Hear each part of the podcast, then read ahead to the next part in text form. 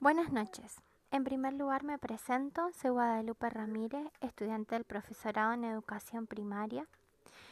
Luego de haber visto em, el video Ser estudiante en este tiempo del coronavirus, la frase que me queda resonando es, yo fui estudiante y ayudé a mantener la escuela abierta. Lo hice porque eso fue lo que me tocó en este momento tan difícil para el mundo nos tocó ser estudiante, rompiendo con el esquema tradicional.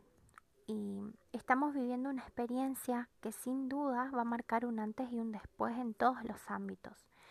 Y qué mejor como futuros formadores aprovechar esta situación para innovar y experimentar nuevas formas de lograr un aprendizaje eh, para nuestros futuros estudiantes.